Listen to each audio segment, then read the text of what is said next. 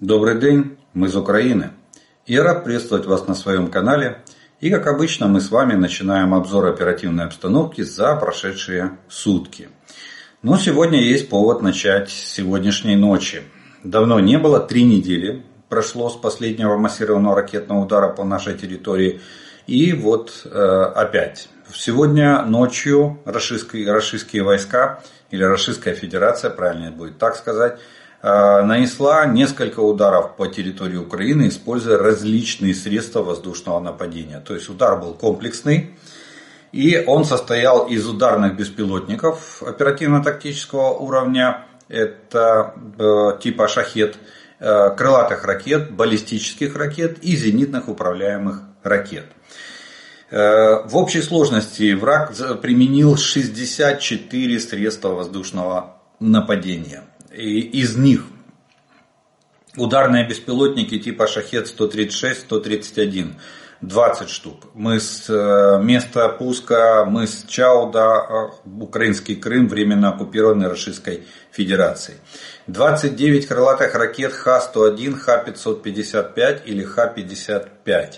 А запуск осуществлялся из 10 самолетов стратегической авиации Ту-95МС Э, пуски осуществлялись из района а, аэродрома Энгельс и акватории Каспийского моря. Далее, четыре крылатых ракеты типа Х-22 с бомбардировщиков Ту-22М3. Районы пусков были Севастополь и Курская область. Три крылатых ракеты морского базирования «Калибр» с носителей в Черном море, район пусков Новороссийск, Российская Федерация. Три баллистических ракеты «Искандер-М», пуски с мыса Тарханкут. И э, это, это тоже украинский Крым, временно оккупированный Российской Федерацией. И Воронежская область. Пять зенитных управляемых ракет э, С-300, район пусков Белгородская область. Вот такой вот состав. Это было в несколько волн. Сначала были дроны и крылатые ракеты, потом была с некоторым интервалом была баллистика. Особенность еще состояла в том, что опять они совместили а, время прилета дронов и крылатых ракет по городу Киеву а, и Киевской области. И потом через какой-то интервал, где-то через э, в течение часа еще подошли э, баллистические ракеты. В результате боевой работы огневыми средствами воздушных сил э, и сил обороны Украины было уничтожено 44 воздушных цели, то есть из 64 44. 26 ракет это крылатые типа Х-101, Х-555 или Х-55 и 3 крылатых ракеты «Калибр». Это из ракетного вооружения и 15 ударных БПЛА типа «Шахет-136-131». В отражении воздушного нападения применялись зенитные ракетные войска и истребительная авиация воздушных сил Украины.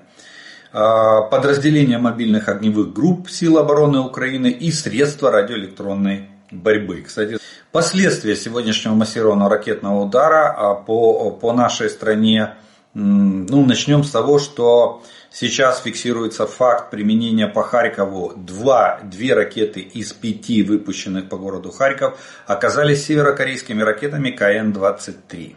Об этом сообщает полиция, и они сейчас собирают обломки и э, для точной и полной идентификации этих ракет. Далее в Киеве возгорание многоэтажки, поврежденные линии электропередач, две высоковольтные. Также повреждена магистраль теплоснабжения на левом берегу. Пострадало 40 человек и 4 человека погибло. Киевская область, в Бучанском и Фастовском районах повреждены не менее 10 частных домов, хозяйственные постройки и коммуникации. По предварительным данным, без пострадавших. Харьковская область. Есть попадание поврежденная, повреждена нежилая инфраструктура. Предварительно Харьков обстреливая ракетами С-300. Я сказал, из две из которых оказались, из пяти оказались корейскими, КН-23. Николаев, есть, есть погибшие и раненые, повреждены жилые дома, газовые и, и водо, а, водопроводные сети. Николаеву сейчас там жилой дом, тоже попадание, как и в Киеве. И сейчас уточняется количество раненых и погибших. Днепропетровская область. В области из-за из падения обломков и попадания э, беспилотников есть разрушения на территории коммунального предприятия, а также повреждены здания и автомобили. Вот такой вот ущерб на, был нанесен сегодня нашей стране. Есть уже оценки, там посчитали, что стоимость сегодняшнего залпа для российской экономики обошлась в 58 миллионов долларов. Ну, я не сторонник, э, всегда говорю, что Российская Федерация, они будут щи лаптем хлебать, но деньги на войну они, э, они, они найдут и они выделят. То есть они не считают э, затраты на войну. У них две таких, я бы сказал, ничего не, безразмерных два безразмерных критерия, критерия для ведения войны. Это потери в личном составе и потери и, и, стоим, и стоимость организации и ведения боевых действий. Ну а теперь немножко мы поговорим об оперативной обстановке, которая сложилась за прошедшие сутки. Она есть и позитивная, есть и негативная, но начнем с главного. На линии фронта за прошедшие сутки произошло 92 боевых столкновения. Есть тенденция к снижению, но я же говорил, она скачкообразная. Видимо, видимо на каких-то направлениях силы силы российской армии выдохлись, поэтому они и снизили а, боевую активность на всей линии фронта. Далее, всего враг нанес 4 ракетных и 27 авиационных ударов. Совершил 88 обстрелов из реактивных систем залпового огня как по позициям наших войск, так и по населенным пунктам в непосредственной близости от линии фронта. В результате этих террористических атак, к сожалению, есть погибшие и раненые среди гражданского населения. Разрушение получил как жилой фонд, так и другая гражданская инфраструктура.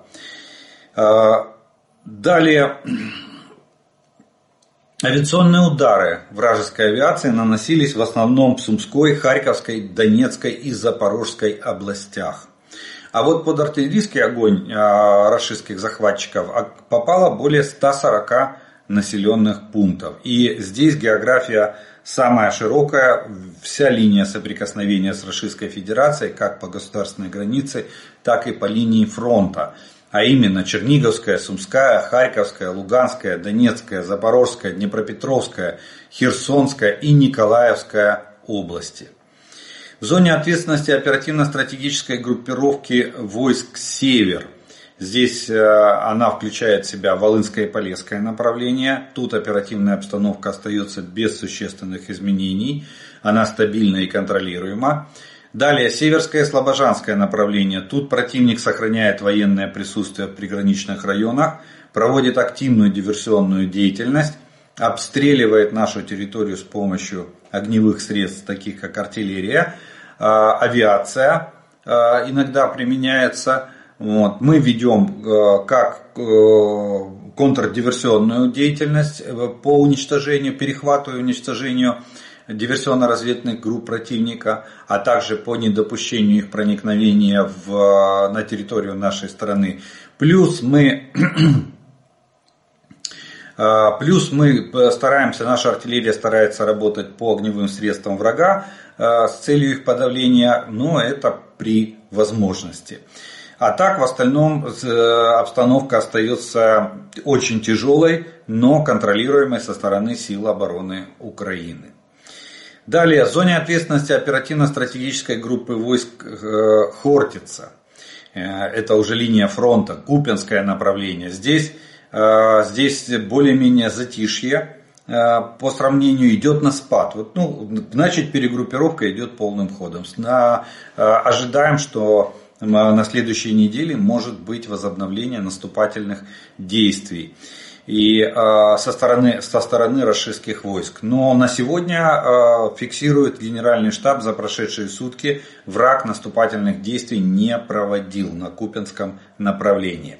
А вот на Лиманском направлении, наоборот, э, наши войска не только отбивали атаки, российских войск, 21 атаку оккупантов в районе Белогоровки и в области, э, в районе Тернов, Григоровки. Но и в районе Ямполевки мы провели контратакующие действия и практически вернули все утраченные за предыдущие несколько суток позиции Э, которые мы потеряли, которые мы потеряли в ходе, в ходе наступательных действий врага. Так что в районе Ямполевки у нас есть тактический успех. А, далее Бахмутское направление. Тут силы обороны Украины отражали атаки противника в районе Богдановки и Клещиевки. Это были два самых активных участка оперативного направления. И враг предпринял 12 атак. Ни одна из атак не увенчалась успехом. Враг, понеся потери, отступил на исходные рубежи. Далее у нас идет зона ответственности оперативно-стратегической группы войск Таврия. И начинается их зона с Авдеевского направления. Здесь продолжает очень, оставаться очень тяжелая ситуация. Враг э, рвется в направлении Ласточкина, пытаясь перерезать, э, перерезать дорогу жизни и закольцевать э, наш гарнизон в, в самом населенном пункте Авдеевка. То есть не оставляет попыток окружить наш гарнизон. Мы держим оборону, э, где-то справляемся, где-то э, не очень, к сожалению. Но, тем не менее, на северном фланге, в районе Новобахмутовки и самой Авдеевки, наши войска отбили 21 атаку противника. К сожалению, не все атаки, э, кроме, кроме этих 21 атак, атаки, что-то мы не, не смогли отбить. И враг продвинулся, за, а, перейдя железную дорогу. Я так понимаю, что до, до вот этой трассы э, дороги жизни остается несколько сотен метров по которой снабжается гарнизон северо-восточной и восточной части Авдеевки. Там, кстати, мы обдержим оборону довольно уверенно, и линия фронта без изменений. Идут активные боевые действия. Но вот здесь, э, в районе железнодорожного моста, противник, э, надо отметить, имел частичный успех в прошедшие сутки. Это отражается на карте, визуально отражается на карте. Плюс э, они расширили, немного расширили свое вклинение в нашу оборону вот в районе этой железной дороги. Также 8 атак было отбито в районе Первомайского и Невельского. Но здесь линия фронта без изменений. Тут наши войска нанесли врагу существенные потери и враг отступил на исходные рубежи. Далее Маринское направление. Здесь наши воины продолжают сдерживать противника. В районе Георгиевки и Победы. И было отбито порядка 20 атак противника. К сожалению, констатируем, что в районе Новомихайловки враг имел частичный успех и э, мы потеряли несколько, несколько наших позиций, вынуждены были отойти под напором вражеских войск. Далее идет у нас шахтерское направление. Тут наши воины отразили атаку врага в районе южнее Золотой Нивы. А, больше враг не предпринимал а, никаких наступательных действий, были позиционные бои и обмены артиллерийскими ударами. Далее у нас а, запорожское направление. И тут тоже активность была довольно низкая со стороны врага. Э, всего 4 атаки было предпринято. Э, в основном в районе э, Работиного и западнее Вербового. Ну, два традиционных направления для атак российских войск. Ни одна из, атак, из четырех атак не увенчалась успехом. Враг понес потери и отступил. Ну и далее у нас идет зона ответственности оперативно-стратегической группы войск Одесса на Херсонское направление. И здесь э, враг, несмотря на значительные потери, продолжает э, не оставлять попыток выбить наши войска, наши подразделения с занимаемых позиций. Речь в основном идет о левом береге. Два, э, две попытки штурма наших позиций были предприняты в прошедшие сутки нашим врагом. Ни одна из попыток не увенчалась успехом. Далее, за прошедшие сутки авиация сил обороны Украины нанесла удары по 13 районам сосредоточения личного состава и техники врага.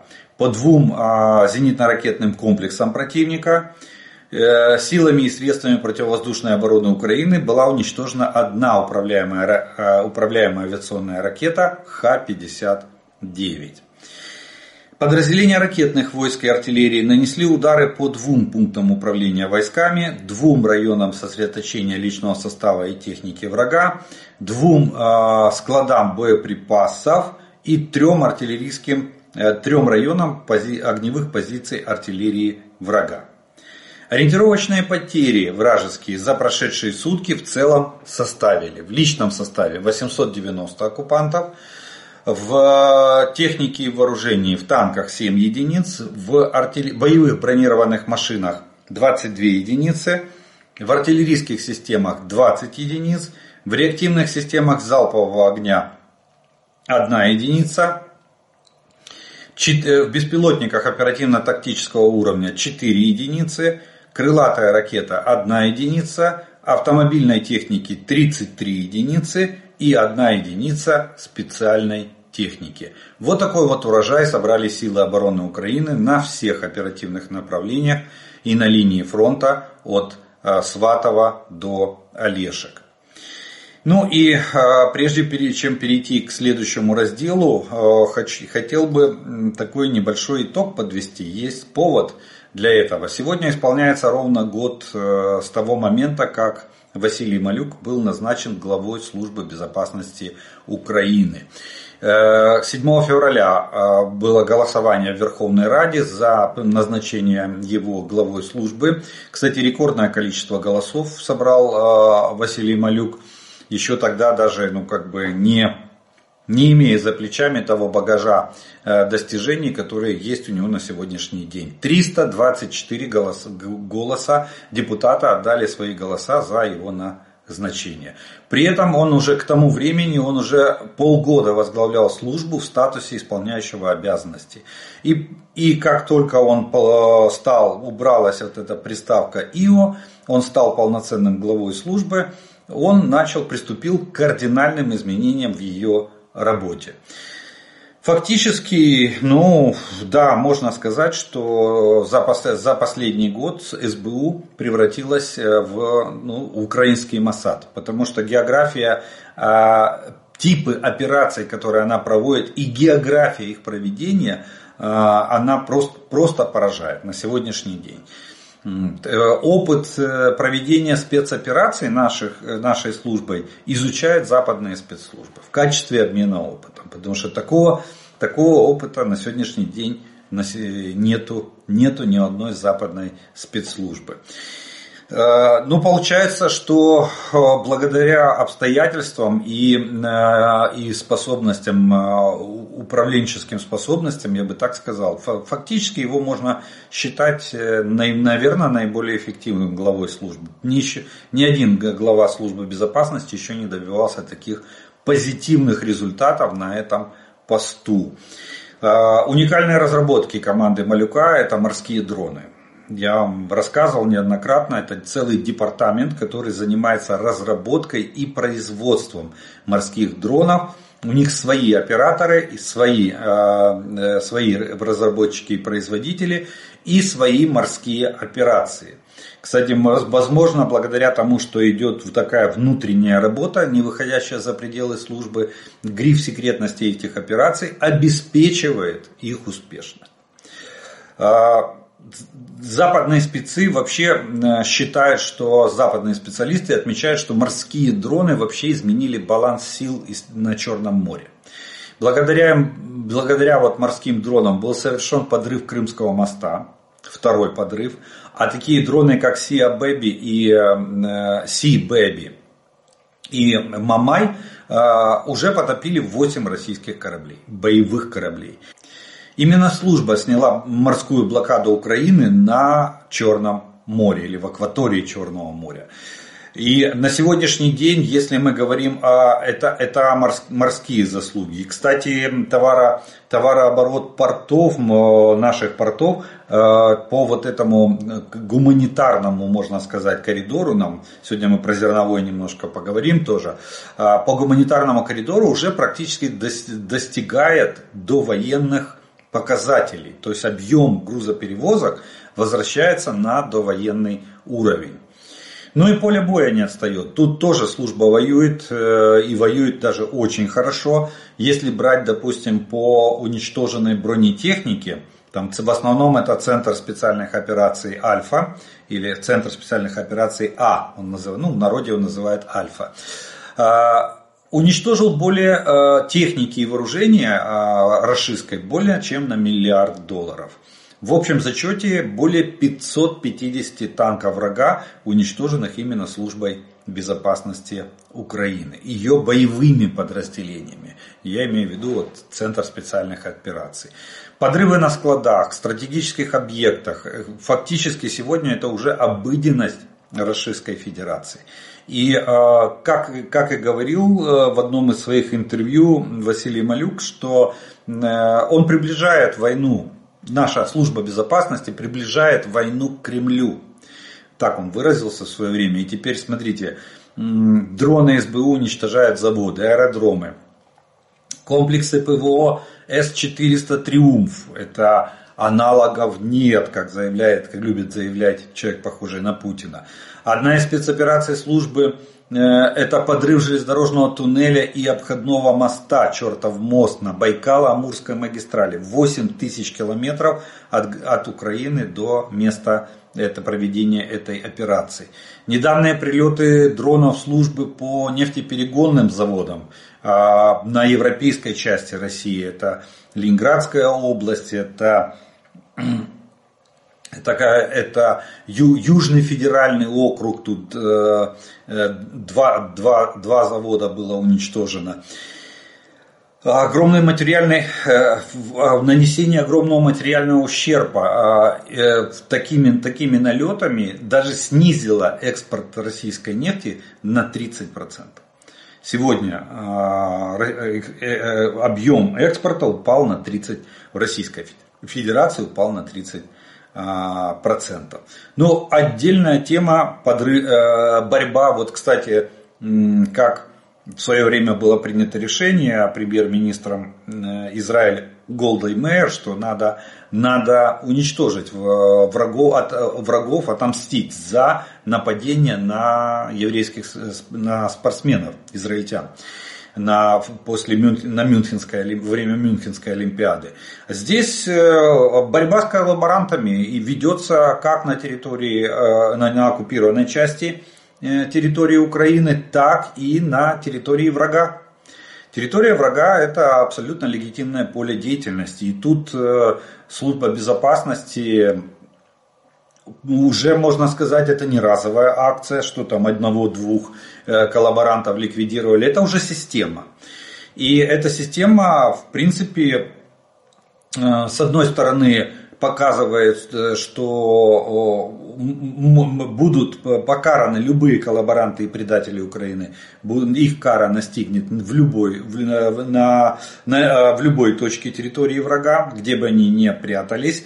Вот. А с другой стороны, э, уничтожение коллаборантов на оккупированных территориях, они, они деморализуют и дезориентируют работу органов управления, оккупационных органов управления, которые создаются э, оккупантами на э, этих территориях.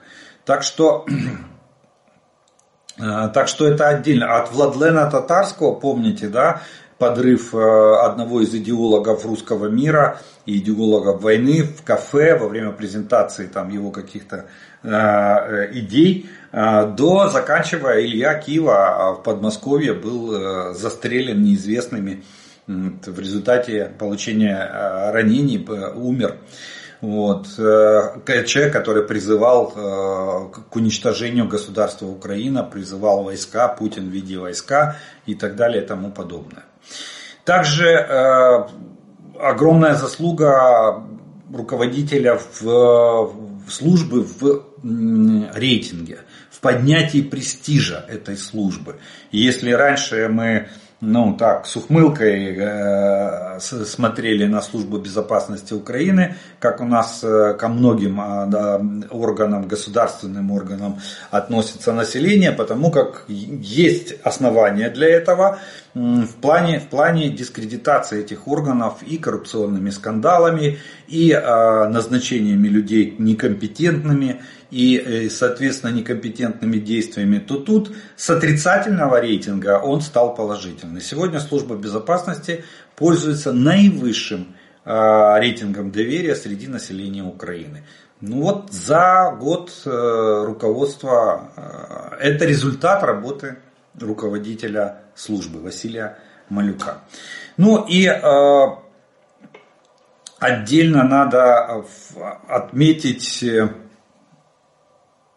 это работа с российской агентурой, то есть э, это еще, еще одна сфера деятельности. Видите, как мы с вами так прошлись по всем направлениям. Э, диверсионная деятельность э, на оккупированных территориях и на территории врага. Борьба с оккупантами на линии фронта, как на самой линии фронта, так и в тылу противника, то есть боевая работа. А, дальше идут у нас э, морские, морские специальные операции, обеспечивающие безопасность. Подрыв, э, по, диверсионная, диверсионно-подрывная деятельность экономики Российской Федерации.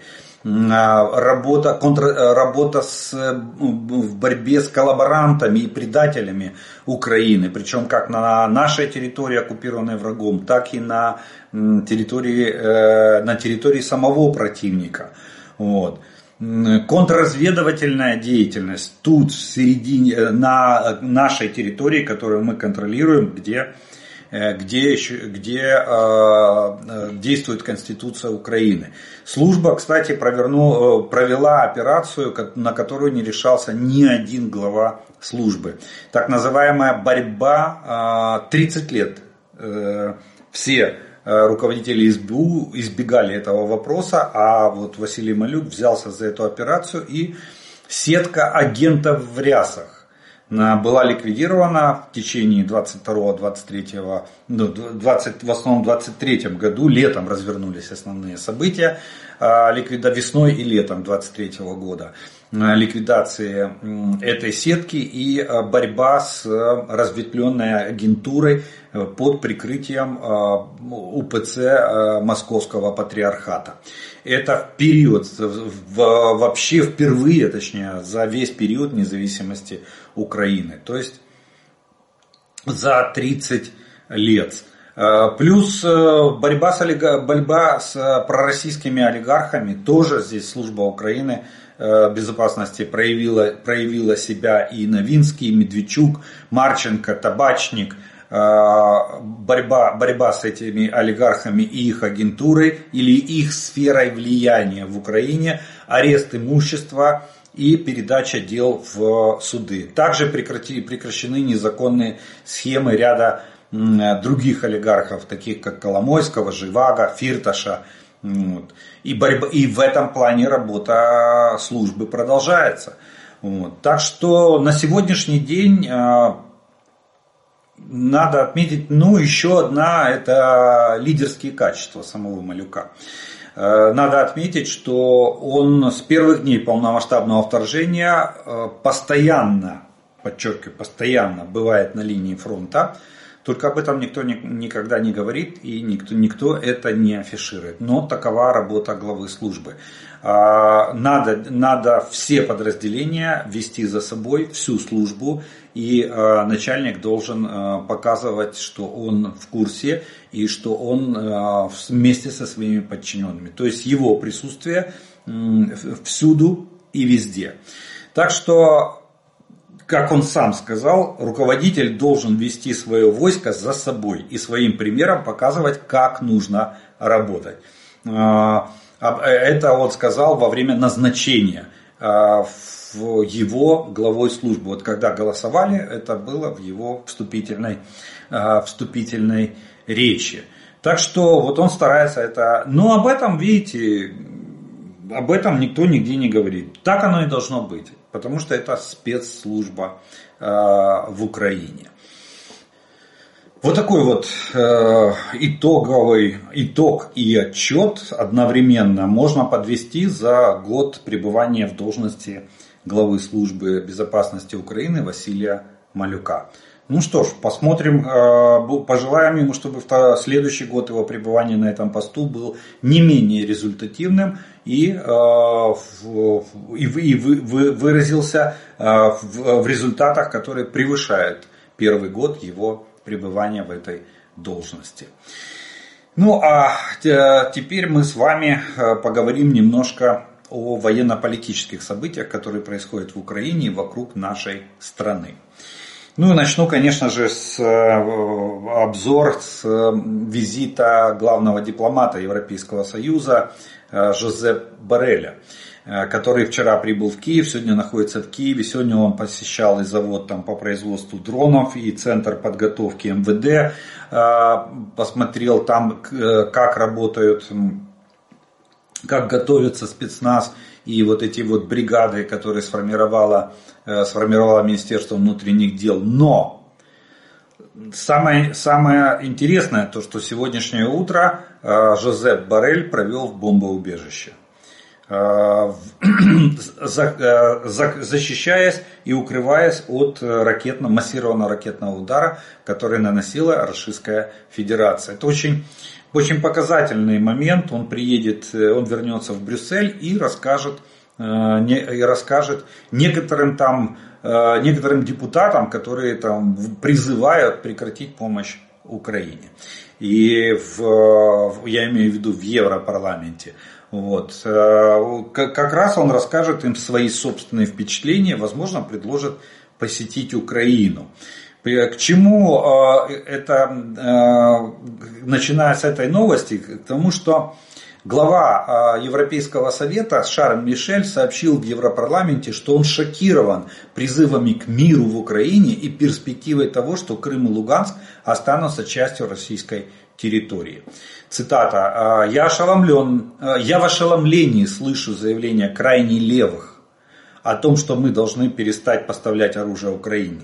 Вы что хотите, чтобы украинцы защищались водяными пистолетами или с помощью громких речей?» – сказал он. А, в то же время глава Еврокомиссии Урсула фон дер Ляйн э, заявила, что Евросоюз намерен сделать армию и военную промышленность Украины частью своих собственных военных возможностей. То есть э, Украину нас с вами рассматривают как неотъемлемую часть Европейского Союза, даже в, и особенно в системе э, всеобщей общей безопасности Европейского Союза. Мы как составная часть общей системы безопасности ЕС. Э, глядя в будущее, мы должны рассматривать украинские вооруженные силы как часть наших военных возможностей. Мы должны думать об украинской промышленности как о части нашей собственной военной промышленности, сказала Урсула э, фон дер Ляйн на сессии Европарламента. И тут, как я уже сказал, Жозеп Барель вернется из Киева э, и там же расскажет свои впечатления, как он Э, сидел в бомбоубежище, пережидая воздушную атаку на нашу Украину со стороны российского агрессора. Далее, э, кстати, задавали буквально недавно вопрос, и вот как по мановению волшебной палочки мы получаем э, прямой ответ от главы компании Байкар о строительстве завода по производству дронов Байрактар ТВ 2 и ТВ-3. Турецкая оборонная компания начала строительство завода под Киевом. Э, глава компании э, Халюк Байрактар, э, это, это его фамилия, в интервью Reuters сказал, что завод, наш завод строится, нам нужно около 12 месяцев, чтобы закончить строительство. Затем мы перейдем к оборудованию и организационной структуре. Завод в Украине большой, мы планируем трудоустроить около 500 человек. Глава компании отметил, что планируется, планируемая мощность завода будет составлять 120 единиц э, продукции в год. Однако до сих пор непонятно, будет ли это производство э, на, сосредоточено на модели беспилотника ТВ-2 или это будет следующая модель ТВ-3. 23. Ну, это уже нюансы, об этом мы уже узнаем ближе к завершению строительства. Но еще самый интересный момент, надо отметить, что глава этой компании обратил внимание, что они планируют запустить производства дронов в 2024 году. Они начали строительство еще в 2023. Поэтому 12 месяцев отчитываем не от сегодняшнего интервью э, изданию Reuters директора компании, а, а, о, а от момента начала строительства, которое стартовало еще в 2023 году. Ну, а тут э, в Турции Эрдоган и Путин обсудят новый механизм экспорта украинского зерна. Тоже Рейтерс сообщает. Ну, тут вообще как бы новости из ряда вон выходящие, потому что уже даже э, генеральный секретарь ООН Пан Гутерриш согласился с тем, что эта сделка давным-давно развалилась. И сегодня Украина, мы с вами выбрали военным путем, мы выбрали себе право возобновления Э, товарооборота в акватории Черного моря. У нас есть свой зеленый коридор в Черном море. Мы, кстати, проводим там кучу спецопераций. И операция по потоплению малого ракетного катера «Ивановец», это что же э, Главное управление разведки проводило, проводило эту операцию по обеспечению безопасности вот этого коридора в Черном море. А, а Эрдоган собирается с Путиным э, вырабатывать какой-то новый механизм экспорта украинского зерна. То есть они делят шкуру э, на э, наш, никак, не убитого медведя. То есть без меня меня женили. Вот так вот. Без нас обсуждается экспорт нашего зерна. Мы вывозим, прекрасно вывозим. За 23 год Украина импортировала, экспортировала 20 миллионов тонн зерна. Без всяких сделок с Россией и Турцией. Без. В рамках международного права, э, точнее в рамках товарооборота, судоходства, там, гражданского и так далее и тому подобное. Выборов это право в бою. Вот. Э, но тем не менее, я думаю, что это просто повод, особенно для человека, похожего на Путина. Он 12 февраля посещает Турцию, должен посетить Турцию. Это будет первая поездка российского диктатора в страну НАТО после вторжения Э, РФ в Украину в феврале 2022 года. Предварительное зерновое соглашение работало в рамках определенного механизма. Мы сейчас увидели, что есть возможность перейти к другому механизму. И сейчас прилагаются усилия, чтобы конкретизировать эту возможность, сказал глава МИД Турции. Не знаю, что они там собираются конкретизировать. Мы, э, еще раз повторюсь, вывозим свое зерно. Выборов это право в бою. Что там хочет э, провернуть Россия э, с Турцией на пару, очень трудно сегодня сказать. И вообще о какой сделке идет речь, если мы уже давно там не участвуем. ООН там давно уже в этой сделке не участвует. Далее, а, Украина приступает к серийному производству беспилотников по типу Ланцета, только дальность э, их применения будет составлять до 40 километров. А, уже есть э, примеры его боевого применения, то есть он прошел испытание боем. Ну дай бог, мы ждем эти беспилотники просто вот как аллилуйя. В рейнже до 20 километров у нас есть большое количество применяемых а, коптеров типа FPV дронов, но ночью сейчас довольно трудно найти цель в диапазоне 20 километров. Мы это видим по статистике. Нам нужно поражать до 40 километров в цели, в глубине обороны противника. Так что дроны по типу ланцетов довольно высокотехнологичны и понадобились и, и понадобилось полгода, чтобы разогнать рынок в этом направлении. Так что надеемся, что э, в ближайшее время начнется серийное производство нашего дрона с глубиной поражения цели э, до 40 километров и э, с тепловизионным каналом, то есть с каналом ночной, с возможностью ночной работы. Вот так э, правильно будет сформулировать. В это же время наша страна договаривается со Швецией о поставке партии БМП СВ CV-90 шведского производства. Наше Министерство обороны и Министерство стратегическим по стратегическим отраслям, точнее Министерство обороны э, Швеции и Министерство по стратегическим отраслям промышленности Украины, Вот. Э, обсудили на совещании в Киеве финансовые условия и обязательства Украины по участию в проекте, а также сроки, условия, механизмы закупки боевых машин. Там, кстати, насколько я понимаю, речь шла вплоть до того, что мы хотим в перспективе мы бы, не, мы бы э, вошли в этот проект и даже организовали производство этих БМП у себя на нашей материально-технической или производственной базе. Так что а агентство оборонных материалов Швеции в январе 2024 года получило разрешение своего правительства на подготовку соглашения по поставке Украине этих, э, этих боевых машин пехоты. Ну а за поребриком, э, как обычно, там же э, говорят, что у них очереди стоят в военкоматах, но при этом с протянутой рукой бегают по всем странам мира, где только могут, для найма наемников. А, наше главное управление разведки сообщает, что э, Российская Федерация вербует наемников в Сирии для участия в боевых действиях против Украины.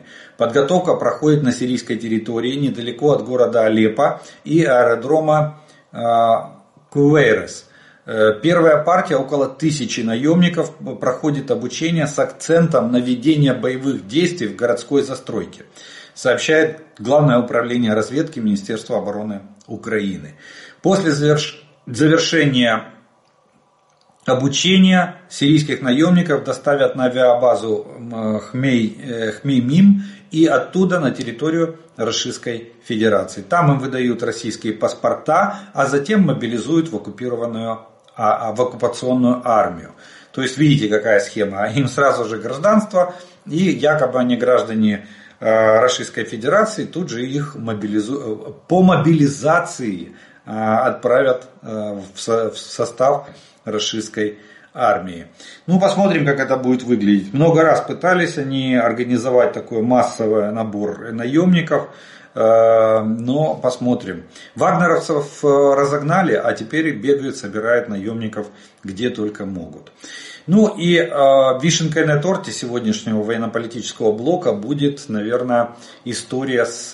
Ну, не имется Российской Федерации, не имется. Надо же всех зацепить. Сегодня, сегодня в сегодняшнем массированном э, ракетном ударе была попытка зацепить Польшу. А, в чем она выражалась? В том, что крылатая ракета была запрограммирована на полет до самой западной границы Украины, до границы с Польшей. Вот. И потом в последний момент ракета сманеврировала и отвернула на цель на, территорию, на территории нашей страны. Но такое приближение ракеты, понятно, что оно а, нервирует и заставляет реагировать Польшу, как страна, а она страна-член НАТО. Это вот старая мечта Путина, э, на мой взгляд, она не, не здійсненна, то есть не, неосуществима э, втянуть НАТО в, в нашу войну, в, в конфликт э, между, в вооруженный конфликт между Украиной точнее России против Украины. Э, Польша отреагировала. Ну, тут э, две реакции было. Первая реакция была ранее, она была на, на, на прошлой неделе.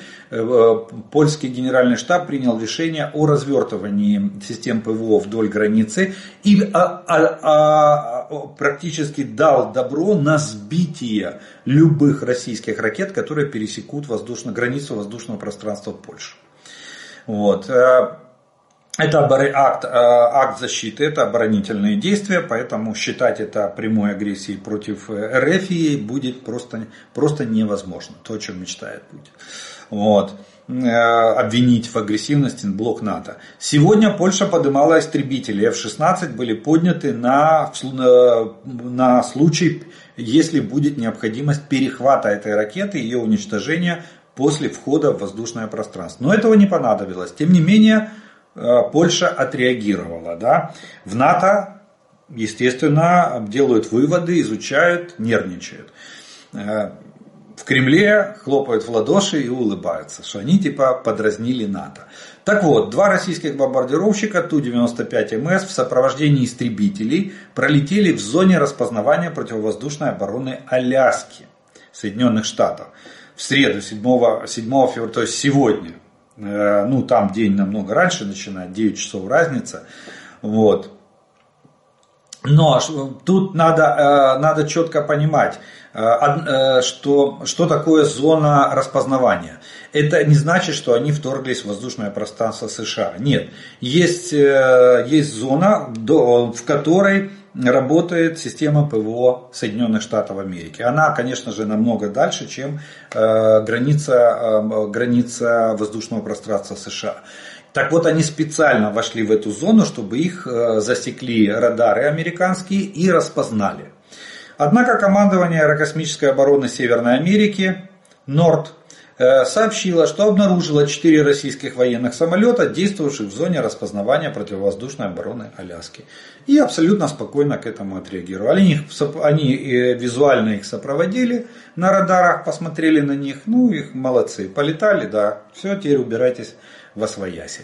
Но тем не менее, это говорит о том, что РФИ не оставляет э, шансов и попыток, точнее надежды и попыток Э, чтобы раскачать ситуацию, втянуть НАТО в нашу э, в, в войну России против Украины. Э, так что вот такая вот военная, военно-политическая обстановка сложилась в Украине вокруг нашей страны. На этом мы первый раздел нашего с вами обзора закончим. Я по традиции делаю паузу. Вас по традиции приглашаю подписаться на мой канал, кто еще не подписан. А, также приглашаю тех, кто смотрит это видео, пожалуйста, поставьте ему лайк. Тогда его смогут увидеть как можно больше людей.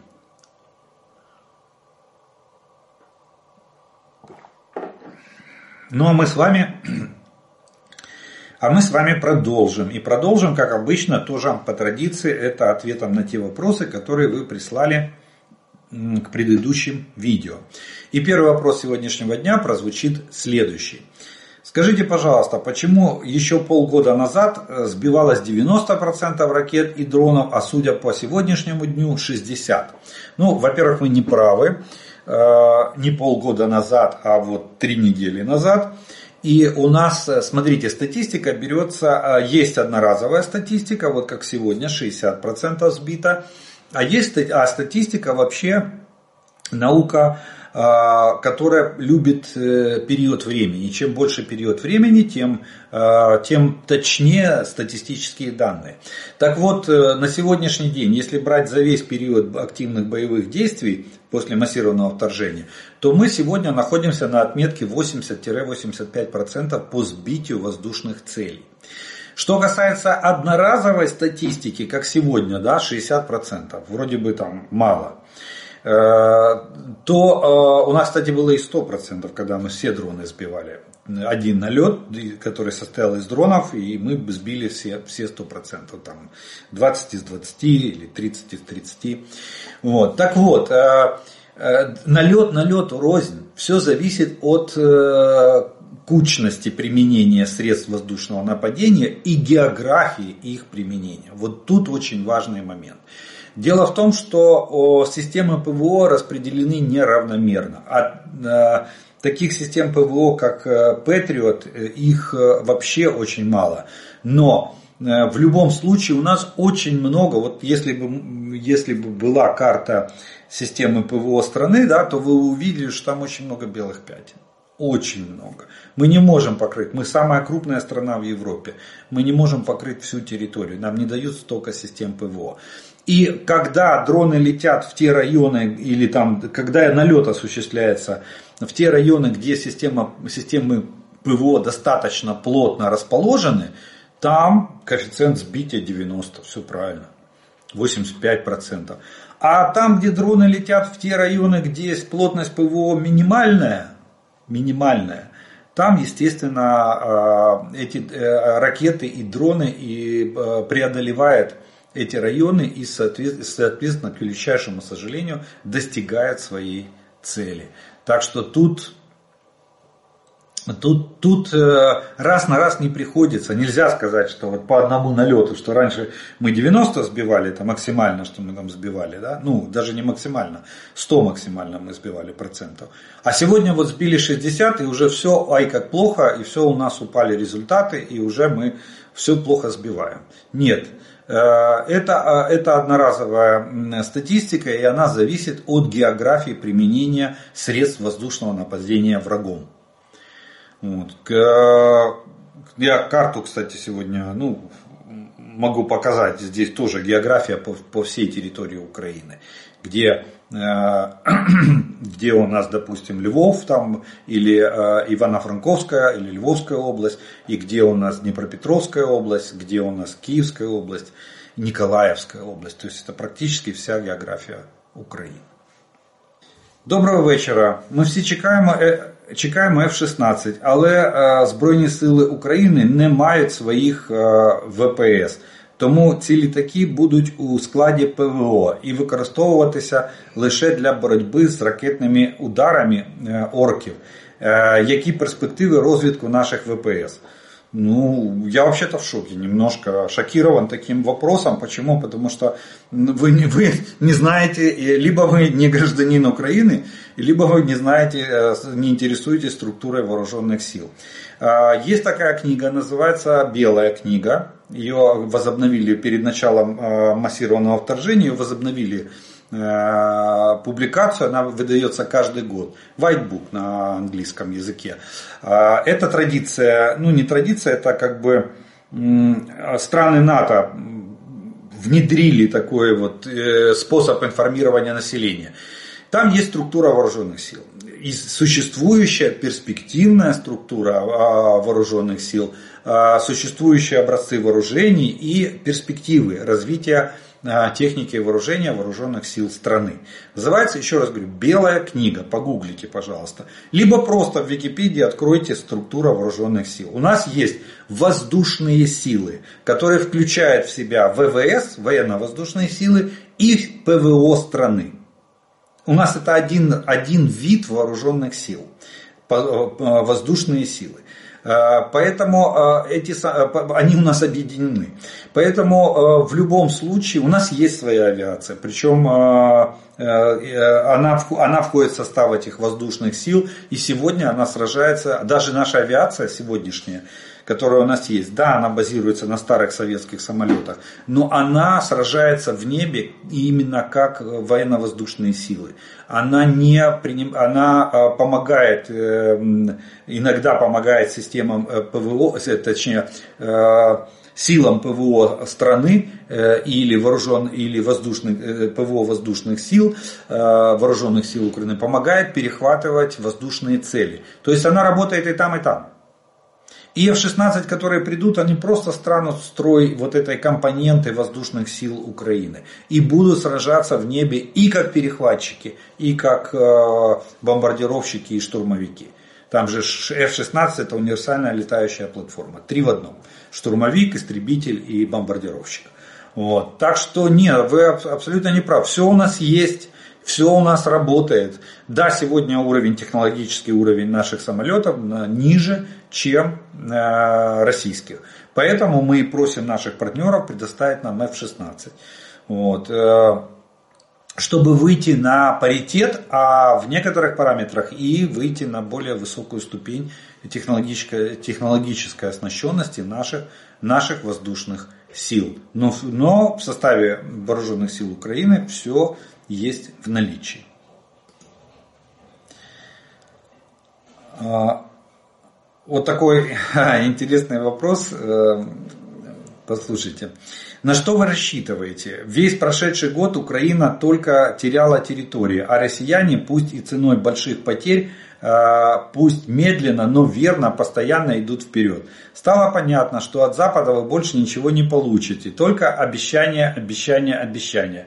Какая-нибудь сотня БМП не в счет, войну ими не выиграть. А Путин из кожи вон э, вылезает, но возьмет весь Донбасс полностью. Не лучше ли пойти на переговоры? Сохраните жизни десяткам тысяч э, ваших воинов. Я россиянин и не зомби. Вы классический зомби.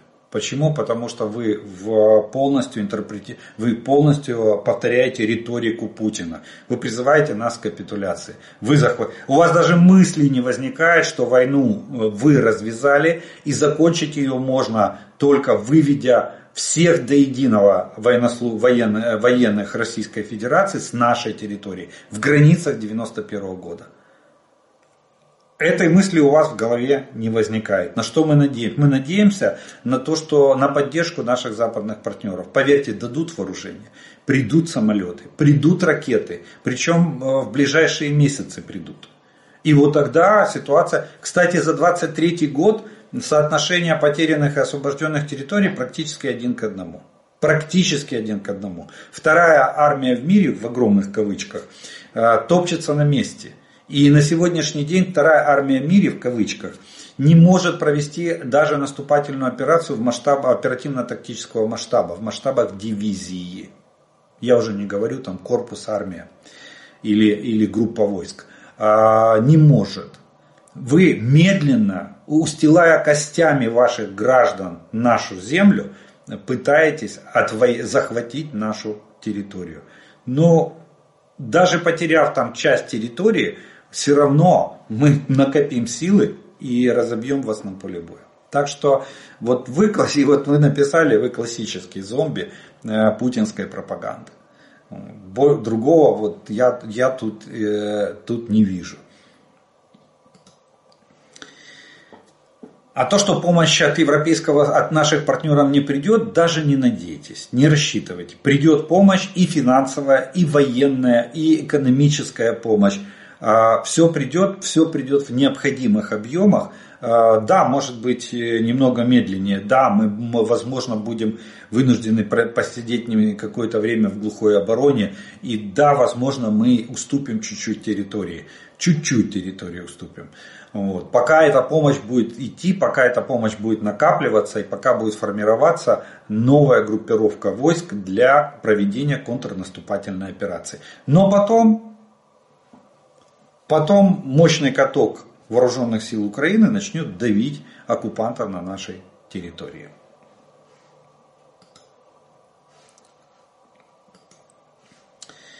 Сколько э, так.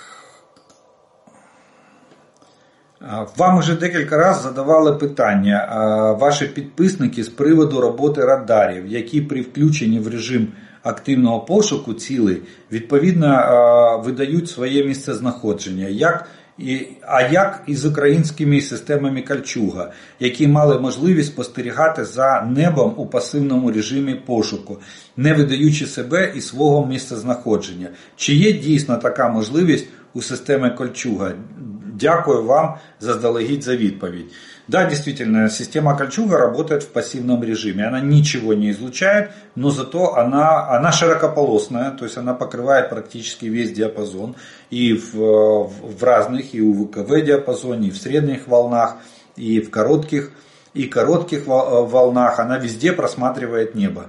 Дальность у нее в среднем а, от 600 до 1000 километров колеблется дальность по обнаружению целей а воздушные цели на высоте, до, э, на высоте 10 километров она обнаруживает на дальности 800 километров. И э, да, эти кольчуги у нас есть, их немного. Э, часть из них еще первого поколения, часть из них уже модернизированная кольчуга М. Вот. И да, они стоят на боевом дежурстве и смотрят. Но, опять же, еще раз повторюсь, территория нашей страны самая большая на европейском континенте. И эти системы, а, естественно, расставлены, расставлены э, командованием воздушных сил по, ну, с, наибольшей, с, э, с наибольшей эффективностью для их применения. И да, они участвуют в системе обнаружения целей, которые, которые могут, могут э, нести ракеты или нести объекты нападения, воздушного нападения на нашу страну. Поверьте, все системы Кольчуги, Кольчуга, которые рабочие на сегодняшний день, участвуют в системе противовоздушной обороны и противоракетной обороны страны. И на свою, на, по своим возможностям, да. Эта система, кстати, не только умеет, чем она уникальна, Э, а тем, что она не только в пассивном режиме смотрит небо, как говорят специалисты ПВО, да, у них такое есть фраза, да, смотрит небо. Вот. Она еще умеет классифицировать. То есть в этой системе заложены алгоритмы, когда она по сигнатуре, то есть по, отраж... по тому, что излучает, не отраженному лучу, а потому, что излучает сам воздушный объект, она может классифицировать эти объекты. То есть она выдает оператору предположительный характер цели. Что это? Это малоразмерный самолет, э, высокоманевренный, значит, это может быть истребитель, это может быть э, там что-то еще, там штурмовик, допустим, либо это более, менее маневренный, там большего размера самолет, там, стратегический бомбардировщик, как Ту-95 или Ту-22М3. То есть она не только пассивно работает и не обнаруживает себя, но и Э, умеет классифицировать воздушные цели. Вот в этом уникальность этого комплекса. Но, к сожалению, у нас их довольно немного. Согласно открытых данных, на вооружении наших вооруженных сил их было 19 на э, момент, по-моему, 15 или 17 года. Часть из них, я, как я уже сказал, это открытые данные в, в Википедии.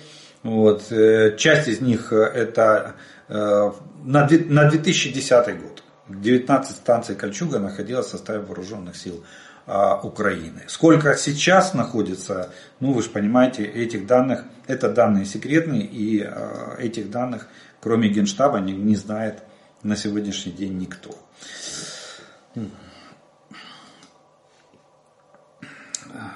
Здравствуйте. В прошлом выпуске вы сказали, что Китай будет всегда на стороне Российской Федерации. Значит, если начнется Третья мировая война, а она начнется рано или поздно, потому что все к этому идет, то Китай будет воевать на стороне э, русских фашистов против НАТО и Америки, или Китай будет на стороне Америки. И второе, а, это первый вопрос, э, это Китай с Америкой в противостоянии. Э, он не будет воевать на стороне России. Он, Россия будет воевать на стороне Китая. А Китай будет использовать Россию как сырьевой придаток для своего обеспечения. И будет использовать политический вес России для усиления своей позиции в противостоянии Соединенным Штатам. Вот так, я думаю, будет э, выглядеть расклад. И, кстати, наша война, итог нашей войны очень сильно повлияет на эту позицию на позицию Китая на международной арене. Потому что либо Россия будет э, как сырьевой придаток Китая и не будет иметь политического веса, если мы, э, мы заканчиваем войну нашей перемогой. Либо если мы замораживаем конфликт, потому что проиграть мы его уже не можем, мы уже Э, э, добились э, главных стратегических целей, мы как государство продолжаем существовать и как нация продолжаем существовать. И имеем право суверенного выбора вектора развития, западный или восточный, НАТО или, или Европейский Союз. Это, это проигрыш для России огромный. Вот. Но если замораживается конфликт, это частичный успех РФ будет зафиксирован, то есть промежуточный результат войны. Война не закончена, это значит будет еще одна война, более жестокая, более кровавая. Но в этом случае политический вес России резко вырастет. И Китай будет это использовать в противостоянии с Соединенными Штатами. Вот так э, выглядит расклад. Но Китай и США это два, э, ну пока существует, допустим, проблема того же Тайваня и проблема той же Северной и Южной Кореи, э, Китай и Соединенные Штаты это два непримиримых оппонента. Не скажу сегодня, не, не хочу применять к этому э, статусу слова вра, вра, два непримиримых врага, но два э, непримиримых оппонента, конкурента, вот так скажем, более в мягком э, выражении. И тут еще один э, вопрос. Вы просите деньги на дроны, я поддерживаю это полностью, в то время как западные и европейские страны выделяют миллиарды долларов, но не, не могут выделить деньги на дроны. Даже миллион э, долларов покрыло бы много э, дронов. Спасибо, слава Украине из Башкоркостана. Э, смотрите, дело в том, что уже распределение по, по направлениям, если деньги не выделяются специализированно, то распределение по направлениям осуществляет Кабинет министров Украины. То есть дается макрофинансовая помощь в объеме там, такого пакета, 1 миллиард, 2 миллиарда, там, или вот как сейчас, 5 миллиардов на войну там, нам дают э, Европейский, Европейский Союз. Вот. А уже детализация, что пойдет на дроны, что пойдет на патроны, что пойдет на снаряды, что пойдет на закупку вооружений, это уже определяем мы, наш кабинет министров. Как, почему они так распределяют, что дроны пока остаются за бортом. Хотя, в принципе, миллиард, практически миллиард долларов выделен сегодня на дроны. 40 миллиардов гривен, это примерно миллиард долларов по, по курсу, плюс-минус – был выделен еще летом 23 года. Мы, кстати, до сих пор э, ждем от Федора, министра Федорова э, отчета, где же эти 40 миллиардов и где же этот миллион дронов на эти 40 миллиардов. И где эти 40 компаний, которые там должны произвести эти дроны на эту сумму. Так что деньги государством выделяются, эффекта не видно, понимаете. Каждый раз мы презентуем, вот как сегодня я в военно-политическом блоке презентовал а, очередной, рассказал о презентации очередного дрона э, на 40 километров дальность, ну, ни производитель этого дрона, кто его производит, ни когда в ближайшее время он начнется массовое производство. Какие производственные мощности, сколько этих дронов может быть выпущено. Вот мы пока вот в этом тумане, тумане экономики, которую напускает министр цифровизации Украины, Э, к сожалению, живем. Но деньги на дроны, да, выделились. Поэтому народ, не дожидаясь, пока, пока государство очухается и что-то сделает, народ, не дожидаясь этого, понимая, что армии нужны сегодня и сейчас, а лучше всего вчера, эти дроны. Поэтому продолжаем донатить, продолжаем собирать. И волонтеры сегодня несут основную нагрузку по производству и поставкам дронов наших вооруженных сил.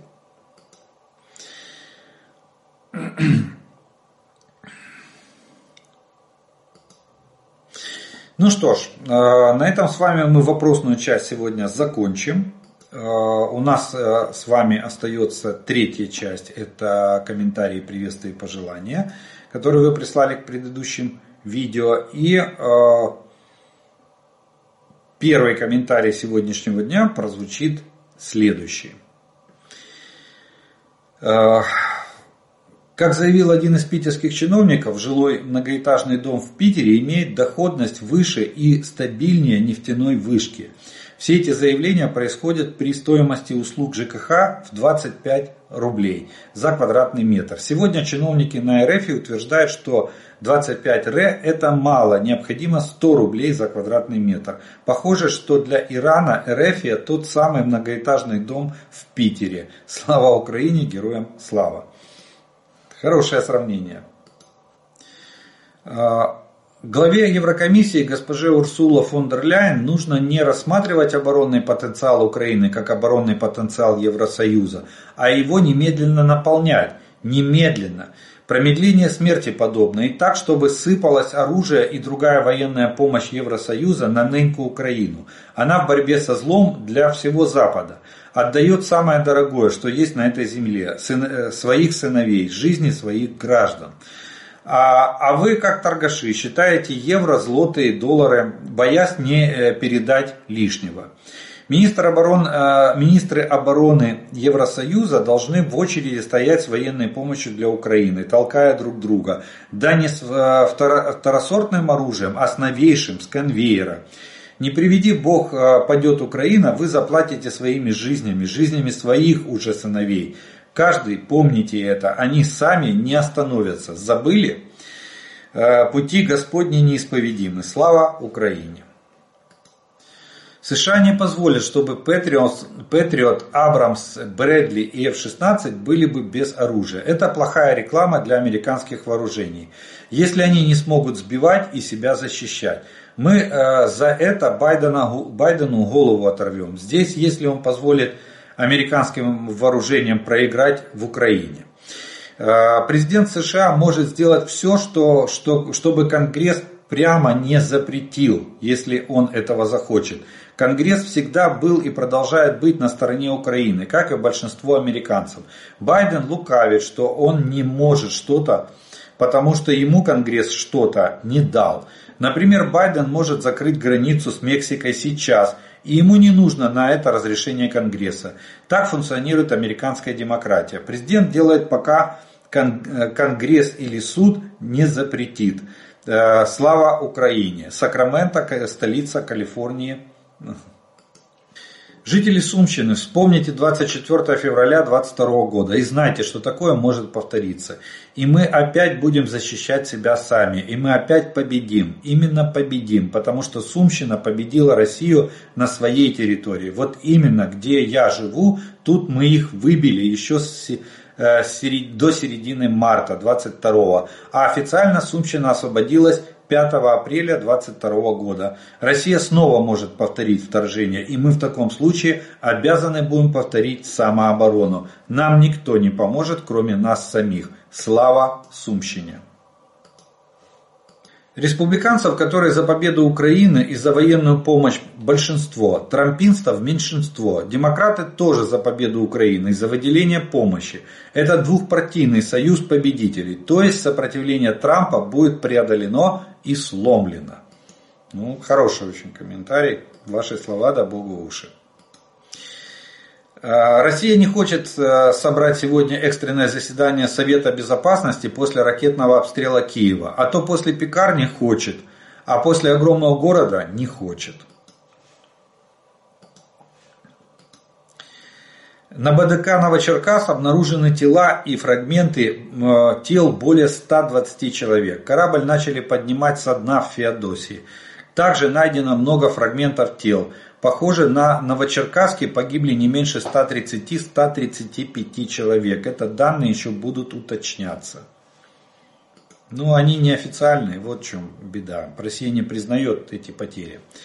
Каждый гражданин получит свою долю от продажи природных богатств России. Мы не будем повышать пенсионный возраст, мы не будем повышать НДС, мы не будем менять Конституцию. Я не буду баллотироваться на третий срок. В мешках э, в Рязани был сахар, она утонула. В России нет олигархов, средняя зарплата по России составит 2700 долларов. Государство вас не, не просило рожать. Макарошки стоят всегда одинаково. Как таковой коррупции в России нет. У нас нет цензуры в средствах массовой информации. У каждого жителя России будет как минимум по 100 квадратных метров жилья. Учитель с низкой зарплатой – это призвание – если не, э, если не хотите учить, идите в бизнес. Срочников на Украине нет и не будет. У нас не было другого выбора. Кремлю об этом ничего не известно. И в целом отнеситесь к этому с пониманием. Я так понимаю, это перечислили все обещалки Путина за 20 с лишним лет его пребывания у власти. Стосовно маячні бреда расистів стосовно так званих історичних земель. Історичні землі сучасної так званої Росії, Московії до 1721 року. Це район так званого Золотого Кільця, Муром, Володимир, Суздаль, Рязань і так далі. А, а так, Кенігсберг це історична Німеччина, Санкт-Петербург історичні землі Швеції, Смоленськ це історична Польща, Карелія. Польща, Карелія це історична Фінляндія, Бурятія це історична Монголія, Сахалін та Куріли це Японія, Східний Сибір це історичні землі Китаю, які зафіксовані у китайських підручниках з історії. Ну что ж, вот на такой исторической ноте мы с вами сегодня закончим наш обзор оперативной обстановки за прошедшие сутки. Я благодарю вас за ваше внимание, за ваше время, что вы досмотрели до этого момента. И как обычно, приглашаю подписаться на мой канал те, кто еще не подписан. А, также тем, кто смотрит это видео, просьба поставить ему лайк, для того, чтобы его могли увидеть как можно больше людей. Э, от себя добавлю слова благодарності спонсорам і тим, хто допомагає моєму каналу. Ну а ми з вами продовжуємо вірити в Сили оборони України. Е, перемога наша, слава Україні!